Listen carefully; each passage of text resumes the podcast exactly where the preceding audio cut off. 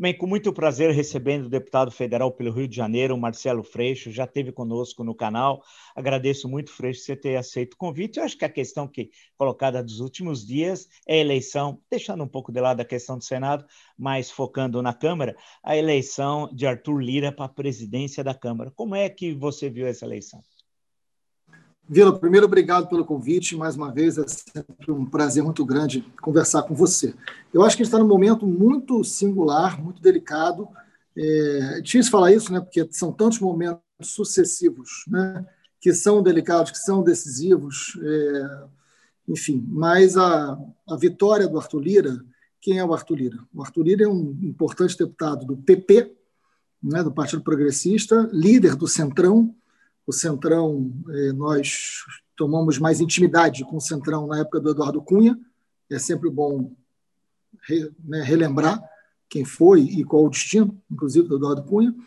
Mas o Centrão é isso, é um conjunto de partidos que não são só partidos, são diversos interesses que, que não começam e terminam nos partidos, uma forte base clientelista, uma, uma, um apetite muito grande para cargos, não se diferenciam em governos, qualquer que seja o governo, os governos, eles vão operar sempre da mesma maneira, fizeram isso com todos os últimos governos do Brasil. É, e o que a frase que eu fiz, que gerou uma certa polêmica, porque a imprensa tratou o seguinte: Bolsonaro ganhou a eleição na Câmara. E eu contrapus essa ideia com a seguinte frase: o Centrão ganhou a eleição na Câmara e agora disputa o governo. Porque uma reflexão que a gente precisa fazer é se foi Bolsonaro que ganhou a Câmara ou se a Câmara é que vai ganhar o governo. Né? Talvez as duas coisas possam ter um pouco de verdade, mas não é unilateral, não é simples. É imaginar que o Arthur Lira, com o peso que tem dentro, ganhando com 302 votos, 302 votos, para quem está nos assistindo, o que, que representa? 510 deputados, para quem não lembra, 302 votos. Para você mudar a Constituição brasileira, para você fazer uma PEC você tem que ter 308. Os caras tiveram 302. Então é uma força política muito impressionante. Não vamos imaginar que essa força política é uma força exclusiva do Bolsonaro. É verdade que o Bolsonaro despejou o interesse nesta eleição, coisa que nenhum outro presidente fez. Emendas, coisas muito pouco republicanas, inclusive. Né? Mas um grau de interesse do Bolsonaro muito forte. Só que existem interesses. Né? O Centrão tem interesse no governo Bolsonaro, vai querer reduzir o papel dos militares, eh, vai querer é, se proteger também de determinadas investigações, o diálogo com a PGR, o próprio Arthur Lira, né? é uma pessoa que, que tem uma necessidade também de se proteger, de ter uma projeção, não é o único, são vários. Então, enfim, você tem uma agenda do Centrão, uma agenda do governo, que eles vão tentar compatibilizar. E o Bolsonaro tem uma única intenção com isso tudo: se reeleger em 22. É a única coisa que ele pensa. O discurso dele ontem, na posse, inclusive, do próprio Arthur Lira é, e também do Rodrigo Pacheco no Senado, era um discurso muito diferente do Bolsonaro de vários outros momentos, com uma ideia de conciliação, mentiu do início ao fim, né? falou de avanço na legislação ambiental, falou de política, coisa que ele nunca fez, mas é, é um Bolsonaro que ali já se posiciona para ser o Bolsonaro do Centrão. Ele ganha institucionalidade, através do que é de mais antigo que ele sempre negou, eu quero lembrar aqui o general Heleno numa convenção cantando Se Gritar Pega Centrão, não fica um, meu irmão. Quem cantou isso foi o general Heleno. Né? É, os filhos sempre se referiram ao Centrão como a pior política e aquilo que o Bolsonaro estava superando. O que a gente vê hoje, com a vitória do, do Lira, é uma adequação do bolsonarismo à política do Centrão. É, deputado, há 10 dias atrás se falava muito em impeachment, algo que começou a correr, pegar né? pegar no breu, numa linguagem mais popular. Ah, o resultado da eleição da Câmara e do Senado, especialmente o da Câmara, significa que o impeachment é algo co colocado lá no fundo da cena política, algo descartado? Depende como a gente olha para o impeachment, Vila. É, é, claro, você imaginar que o impeachment vai ser pautado agora com o Centrão ganhando com 302 votos, isso não está no mundo real, né? Claro, essa resposta é uma resposta imediata e simples, mas o impeachment é um instrumento também de mobilização não necessariamente um procedimento materializado no Congresso. Se você entender o impeachment como um processo que se abre e que se caça um presidente, está distante. Se você entender. Por que, que o impeachment, a sua pergunta traz uma, uma curiosidade importante? Por que, que o impeachment cresceu muito nos últimos tempos? O Bolsonaro não, cometeu, não começou a cometer crime agora, né? A sensação que eu tenho é que ele comete crime desde que ele nasceu. Mas é, a questão central é, não é isso, né? O Bolsonaro, enfim, cometeu diversos crimes ao longo de toda a sua vida. Por que, que isso cresceu? Tem muita relação com o que aconteceu em Manaus, na minha opinião. Né? As imagens, uma, uma população morrendo asfixiada, falta de oxigênio, irresponsabilidade, incompetência, o que foi fundamental, por exemplo, na derrota do Trump. Quando a gente vai estudar um pouco o que aconteceu nos Estados Unidos, um dos elementos decisivos na derrota do Trump foi a leitura que a sociedade fez da irresponsabilidade do Trump diante da pandemia. E olha que Bolsonaro deu uma surra no Trump em tamanho de irresponsabilidade. O Bolsonaro foi muito mais irresponsável do que o Trump. O Trump, em nenhum momento, fez as coisas que o Bolsonaro fez. Né? Se fizesse, o Trump estaria preso nos Estados Unidos. Mas o Bolsonaro usou e abusou. Né? Não usou máscara, falou contra a pandemia, falou contra a vacina, trocou ministro da Saúde, promoveu aglomeração, enfim, chamou de gripezinha. É um, é um, nenhum líder mundial, nenhum líder mundial chegou aos pés da responsabilidade do Bolsonaro. Né? É, essa situação de Manaus, a, a, a forma que a sociedade reagiu àquilo, sem dúvida alguma, foi muito determinante para impulsionar o sentimento de impeachment. Né? É, se não fosse a pandemia, eu não tenho a menor dúvida que nós teríamos as ruas lotadas de passeata contra Bolsonaro naquele momento. A vitória do Centrão, principalmente da forma que foi, esfria um pouco dentro do Congresso, institucionalmente, o impeachment, mas talvez não nas ruas, talvez não no sentimento. Né? A cada momento que o Bolsonaro cometer crimes e erros, né, um, né, ele, ele comete as duas coisas com muita intensidade, esse sentimento do impeachment ele é importante. Esse desejo do impeachment é um instrumento mobilizador e ele tem que ser mantido, independente da sua viabilidade ou não a curto prazo. Perfeito. Ah, o presidente entregou ao Congresso Nacional a mensagem presidencial, né, que é algo rotineiro, que faz parte do, do Poderia mandar o chefe da Casa Civil, antigamente mandaria o chefe da Casa Civil, e apresentou uh, os principais tópicos do que ele pretende, que gostaria que o Congresso aprovasse agora no próximo ano. tal. Uh, qual é a sua avaliação daqueles tópicos? Né? Aqueles tópicos mais ou menos tradicionais, já em, em 19, em 20, falando das reformas, etc, etc, mas há outros da chamada pauta é, que atende à sua base, aquela base mais é, hoje chamada de raiz tal. Como é que você a, analisa o, o, encaminhamento do que o governo considera que, que é vital uh, para si, apesar que são tantas, é, é, tantas prioridades que é, é, difícil identificar quais são as mais importantes. Mas como é que você avalia isso? Eu acho que a gente tem que olhar com, com uma lupa, né? O que, que ele está falando ali. Primeiro que eu tenho uma necessidade de agradar é, o Paulo Guedes, e aí ele fala das reformas, isso não tem nada a ver com a sua base raiz. Aliás, base raiz eu acho ótimo, porque é bem subterrânea. Né? É, né? Não, não é profunda, é subterrânea, vive né, é, embaixo da terra. Mas esse fanatismo né, inacreditável que a gente está tendo que conviver na política, Vila, é, uma, é muito assustador né, o que a gente está aqui convivendo. Isso não, se diz, isso não diz respeito com opinião política, direita, esquerda, ideologia. Eu tenho muito respeito pela diferença. Se não fosse assim, eu não teria tanto respeito pela democracia. Mas o que a gente está assistindo é outra coisa. Não é uma alternância de poder. A gente está assistindo uma ruptura civilizatória. Né? Bolsonaro, para mim, é ruptura civilizatória. Não é alternância de ideias ou de projetos. É outra coisa. Está em outro lugar. É por isso que eu chamo de subterrânea a sua base. Da onde ele veio? Bolsonaro veio do esgoto, né? relação de milícia, é, fanatismo, território, violência, medo. É, é uma coisa subterrânea na, na República. Mas, enfim, é, o que, que eu, como é que eu olhei para esse pronunciamento e, e os tópicos?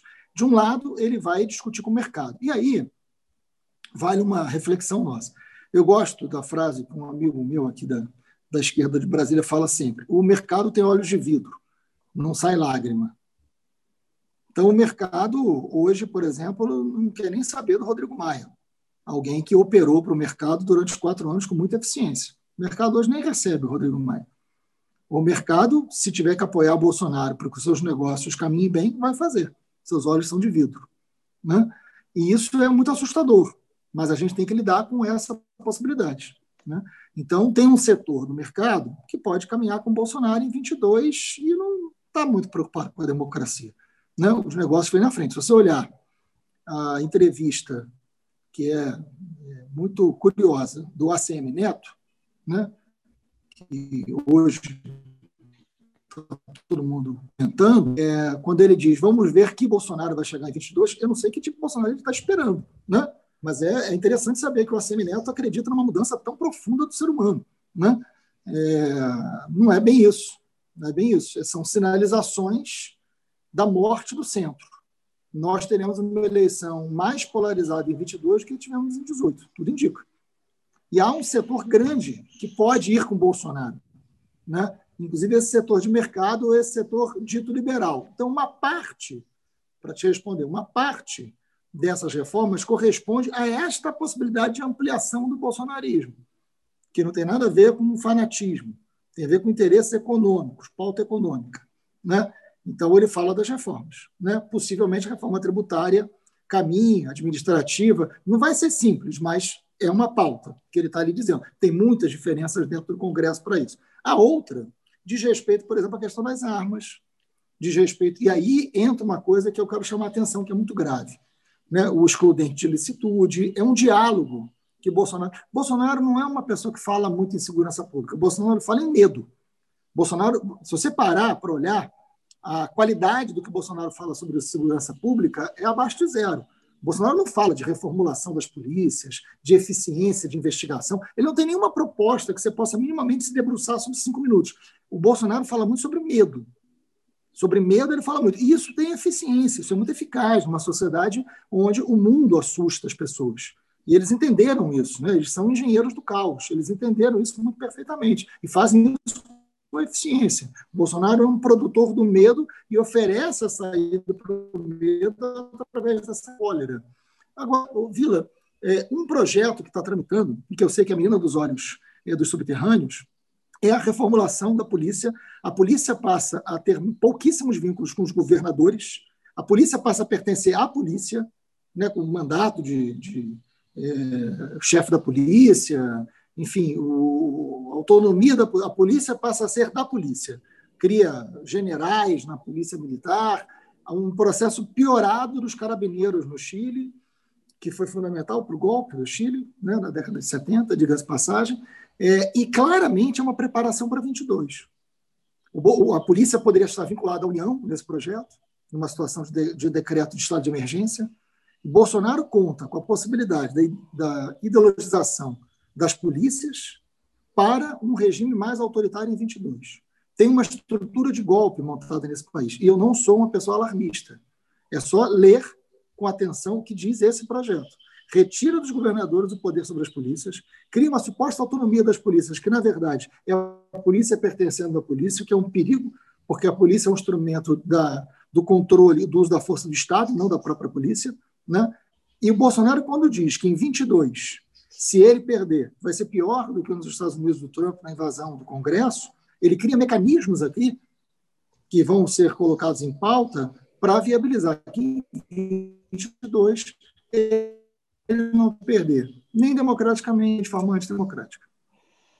Mas, deputado, aí tem um complicador que eu gostaria que o senhor respondesse, que é o seguinte: se o, a vitória é, com o Lira na Câmara e com Pacheco no Senado garantiu uma relativa institucionalidade ao governo Bolsonaro, como combinar essa institucionalidade com esse projeto de raiz subterrâneo, como a gente queira chamar, que leva à destruição da Constituição de 1988 e do Estado Democrático de Direito, que é o oposto da busca de uma institucionalidade garantindo harmonia, expressão usada, inclusive, harmonia entre os poderes. Quer dizer, aí voltamos ao ACM Neto, e essa entrevista é, é, é interessante, que ele deu à Folha de São Paulo, que é mais uma bandeira para a eleição dele a governador da Bahia em 22. Na verdade, é isso que está na, na cabeça dele, me parece. Como combinar? Ele está falando, mas qual Bolsonaro, e o deputado lembrou, vai chegar a 22? O Bolsonaro não é o da harmonia, é o, o Bolsonaro das milícias, do confronto, da tortura. É, quanto tempo vai durar essa roupagem que ele vestiu nesses últimos dias ou semanas? Porque eu acho que essa é a questão. Pode ser que tudo isso se esvaia, nós estamos agora, depois do carnaval, né? É, tudo já tenha mudado, né? Não é possível. Quando o carnaval passar, né? Isso, tem é... o quando o carnaval chegar, esse é o quando o carnaval passar. É, é a vida real. É, é. Essa imagem é, do Bolsonaro, de republicano e senadores. Né? Nós conhecemos. O Bolsonaro é uma pessoa que sempre defendeu o regime autoritário, defendeu tortura, né? agrediu é, mulheres no parlamento, defendeu a milícia no microfone é, do Congresso. Não sou eu que estou dizendo, né? isso está documentado. Né? Então, é uma pessoa que tem relações é, profundas com milícia. Está aí o Queiroz, o Adriano. Eu estou falando de fatos. É uma pessoa mergulhada em sistemas de corrupção. O, Bolsonaro, o Jair Bolsonaro comprou imóveis com dinheiro vivo. O Vila, quem é que compra imóvel com dinheiro né? Quem é que compra imóvel com dinheiro vivo? Como é que se justifica isso? Né? Então, a, a, fantástica fábrica de chocolate do filho. Né? Então, assim, é uma família mergulhada nas práticas mais corruptas do parlamento, nos exemplos mais deploráveis éticos do parlamento. Então, assim, essa ideia de, uma, de um Bolsonaro republicano, se isso servir a ele, ok. Mas se não servir, ele se desfaz disso da noite para o dia. Por isso, tem toda uma estrutura autoritária sendo montada. E não há dúvida. Vamos lembrar do que aconteceu com a polícia militar no Ceará. Aquele episódio do Ceará, que inclusive é, um tiro foi dado no peito do senador Cid Gomes, neste mesmo episódio que eu estou aqui lembrando. Né? A base bolsonarista estava toda lá né, fazendo uma política sobre uma ideia de polícia que ele quer que seja hegemônica no Brasil. E eu estou chamando a atenção porque tem pouca gente debatendo isso no Brasil e eu não, eu não tenho dúvida. Isto é o berço de um golpe que o Bolsonaro prepara. A gente precisa entender muito quem é Bolsonaro e para onde está indo o bolsonarismo. Para que caminho está indo? Ele está tentando se cacifar, ele está tentando, né, numa institucionalização. E eu estou chamando de institucionalização a relação com o Centrão, que é muito, vamos combinar, tem os seus interesses muito privados. O Centrão está mergulhando de cabeça no governo Bolsonaro, como mergulhou em outros governos, e ele pode sair da noite para o dia. A hora que o Bolsonaro não interessar mais, o Centrão pode perfeitamente embarcar no impeachment. O Bolsonaro devia estar atento a isso. Agora, o bolsonarismo não acaba com o Bolsonaro. A gente vai conviver com o bolsonarismo durante muito tempo. O Bolsonaro a gente pode derrotar, eu espero que a gente derrote até 22. Essa. Vou dar um exemplo materializado na presidência da CCJ é um exemplo da fragilidade dessa institucionalização que a gente está vendo.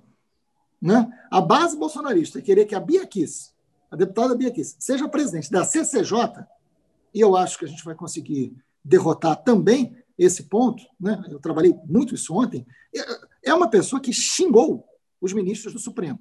É uma pessoa que proclamou a intervenção militar. É uma pessoa que falou em fechamento do Congresso, fechamento do Supremo né? é uma pessoa que é investigada investigada pelo crime de fake news. Né? Então, assim, indicar esta pessoa para presidir a CCJ é um sinal muito evidente, mas muito evidente, que essa institucionalização da qual a gente está vendo o Bolsonaro é, fingir ter é muito superficial. É muito superficial. Agora, tem interesse de todos os lados. Vamos ver o que vai representar esta relação com o Centrão. Eu aposto em conflitos entre militares e Centrão. Ou você acha que o Centrão não vai querer mais ministérios? Ou você acha que o apetite, como diz um amigo meu, essa fidelidade mamífera né, que o Centrão tem, né, vai se esgotar rapidamente no governo. Alguém acredita que o Centrão está no governo Bolsonaro por uma ideia de país, por um projeto de país? Não, não está. Então, conflitos vão acontecer. Qual, para que lado vai essa tensão, a gente não sabe. Agora, ele pode chegar completamente vendido como um projeto do Centrão, de... porque o Centrão acredita que o Bolsonaro é projeto a longo prazo na mão deles. Precisa saber o que o Bolsonaro acredita em relação ao Centrão. É mais difícil saber, porque ele finge, porque ele mente. Agora, é, a gente tem que, do lado de cá, ter um projeto de país que dispute, que derrote Bolsonaro e o Centrão. Né? Aí tem, tem, tem duas questões. Uh, antes eu queria falar do, uh, da questão econômica, né, do auxílio emergencial ou a denominação que se queira dar, porque vai, é, isso é uma questão indispensável. Porque nós estamos vendo uma situação muito diferente de crises anteriores da história do Brasil, na minha leitura, né, deputado? Uh, essa questão de centrão, essas disputas nas eleições da Câmara e do Senado, nós já tivemos outras, mas agora há duas questões gravíssimo. Uma é a crise econômica provavelmente mais longa da história, provavelmente não é a mais longa da história do Brasil republicano, e a crise sanitária mais grave também da história do Brasil republicano, ou no mínimo do último meio século, que são variáveis que agregam é, mais tensão ao ambiente político, né? É, do que a questão do porque nós temos não sei quantos milhões de brasileiros com fome, literalmente com fome. Não é que estão na pobreza, que é uma coisa a pobreza, outra coisa é passar fome. É, e o desemprego altíssimo, maior da história. Ah, ah, os que estão fora do mercado de trabalho, dificilmente, os invisíveis, que é uma expressão bem brasileira, né? É, não, dificilmente vão ser visíveis no mercado formal de trabalho. Ah isso nos próximos anos. Terminamos a pior década das últimas quatro, a que terminou a 31 de dezembro. Portanto, é um cenário gravíssimo. Como é que fica isso? Quer dizer, como é que o parlamento, é, aí a oposição a, a, a esse governo pode agir para atender essas demandas, porque teremos uma explosão social se se permanecer, porque se não tivermos, e não teremos, vacinação em massa até o final do ano, mais crise econômica, a gente conhece historicamente o cenário, como é que isso termina, né? Não, sem dúvida alguma. Acho que você toca no ponto mais central, mais sensível. Né? São duas agendas decisivas civilizatórias e humanitárias: a vacina, né? o, enfrentamento à pandemia e a fome. Né? Eu não gosto nem de falar de economia, porque, enfim, fome. Tem uma pauta no Brasil que é fome. O que, que a gente faz com isso? O número de brasileiros que entrou na extrema pobreza e que está passando fome é assustador. E vai aumentar esse ano porque nós não vamos ter, nós não vamos conseguir ter um crescimento econômico em função, inclusive, dos erros e da irresponsabilidade na saúde pública cometidas pelo governo Bolsonaro, porque vamos lembrar, né, no início da pandemia e no início do governo Bolsonaro, a proposta do Paulo Guedes do Bolsonaro era de 200 reais de auxílio. Congresso, Congresso que votou 600. O problema é que o Bolsonaro tem uma máquina de comunicação né, e que é, tá aí o livro da, da Patrícia Melo Campo, né, que, que é um negócio, há um investimento muito pesado, muito pesado do governo Bolsonaro numa política de comunicação de massa através do WhatsApp, que eles conseguem fazer uma disputa onde a verdade não está mais no fato jornalístico, a verdade está na versão e na produção de conforto para aquilo que eu quero olhar o mundo. Né? Então, o Bolsonaro consegue crescer no auxílio emergencial, mesmo sem ter sido ele que deu, porque ele é operacional e ele está cada vez mais jogando peso nisso. Então, é, agora, não há dúvida que eles vão querer pautar um novo. O Bolsonaro não pode não ter auxílio emergencial. Primeiro, que ele não pode, porque explode ainda mais a economia, e segundo, que inviabiliza ele para uma reeleição. Então, ele terá. E nós não podemos votar contra, porque não tem cabimento. Se votar contra o auxílio emergencial, votar contra enfrentar a fome. A questão é o que a gente faz com orçamento. Aí vai se debruçar o grande debate. Ele vai querer aprovar um orçamento de guerra novamente, um orçamento por fora, para dizer que não está furando o teto dos gastos e para poder dizer que está agradando o mercado. Aí entra um debate, uma disputa que a gente vai ter que fazer. Nós queremos o auxílio emergencial, como foi a gente que deu, de 600 reais. A gente brigou pela continuidade do valor e eles baixaram para 300. Agora, a gente não pode aceitar que tem uma maquiagem no orçamento. Né? E isso, essa vai ser a grande, a grande briga não vai ser se ou não auxílio. A grande briga vai ser o seguinte: vai pagar esse auxílio como? Vai fazer uma reforma tributária que vai enfrentar a desigualdade? Né? Vai taxar as grandes fortunas? Vai fazer. Da onde vai vir? Ou vai, ou vai maquiar isso para Bolsonaro ganhar a eleição apenas? Então, assim, esse vai ser sendo um grande, um grande embate dentro do Congresso Nacional e no conjunto da sociedade. Esse vai ser. E aí, o debate da vacina, enfim, é, dentro do Congresso, as sinalizações não são de retrocesso. Ontem, por exemplo, foi curioso, porque foi tudo presencial, né? Bom lembrar, não foi online. E a base subterrânea, né, que você chama de raiz do Bolsonaro, estava toda sem máscara dentro do Congresso. Eu tirei foto. Estava toda sem máscara dentro do Congresso. Você conhece o plenário, como é que é? Não tem uma janela, né? Dentro, sem máscara. Eu fui no Arthur Lira e falei: você pode exigir que esses deputados usem a máscara, ou então substitua por focinheira, né? porque não pode, é, não, é lei. Né? E aí o Arthur teve que ir ao microfone e pedir para que eles colocassem máscara. Então tem uma, tem uma situação é, é, é realmente dramática. Assim, a questão da vacinação, com todos os erros, o povo brasileiro vai ser o que mais vai sofrer né, com essa lentidão e com atraso nós vamos superar, mas certamente não será esse ano que a gente estará, estará completamente imunizado. Né? E isso vai agravar a crise econômica. Ele vai olhar para a base dele vai olhar para essa crise econômica pensando como eu chego mais forte em 22. A gente tem que olhar para a crise econômica sabendo como é que a gente enfrenta a fome, mas também não permite que isso vire uma conquista bolsonarista para fortalecer um governo tão autoritário. Uma última questão, deputado. Eu, lendo no noticiário, não sei se eu estou correto, a, a questão que tá, estavam dizendo que é possível que o deputado seja o líder da minoria. É isso do, da Câmara dos Deputados ou estou equivocado? Existem duas lideranças, né? É, uma liderança da minoria e liderança da oposição. Da oposição, né? ok. Estou dizendo os dois espaços da, da esquerda, né? Liderança da minoria e da oposição. O, o, o, o PSOL foi o único partido desse bloco que não ocupou esse espaço ainda. O PCdoB já ocupou, o PT já ocupou, o PDT já ocupou e o PT já ocupou. Então, o PSOL, assim, naturalmente, estaria na vez do PSOL. O nome é, é da bancada do PSOL para ocupar é o meu, certamente será na liderança da oposição. A gente está debatendo, eu tive reunião hoje com o PT, tive reunião ontem com o PDT, tive reunião com o PCdoB. É, tem um consenso sendo criado né, são dois espaços, um deles provavelmente da oposição, que foi ocupado pelo PDT, pelo deputado André Figueiredo, de forma excelente, por sinal, no último ano.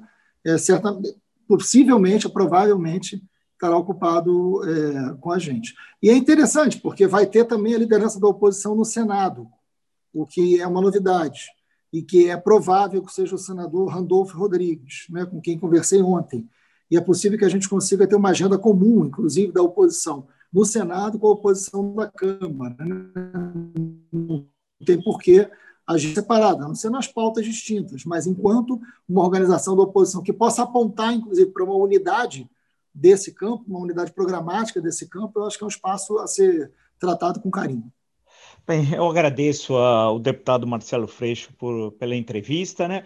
Vamos ver o que vai acontecendo nas próximas semanas e meses e já deixo um pré-convite ao deputado. Vamos aguardar o que vai acontecer na conjuntura política brasileira para novamente a gente ter essa oportunidade de poder conversar. Muito obrigado, deputado. Obrigado, Vila. Um prazer imenso sempre conversar com você. Estou à sua disposição sempre.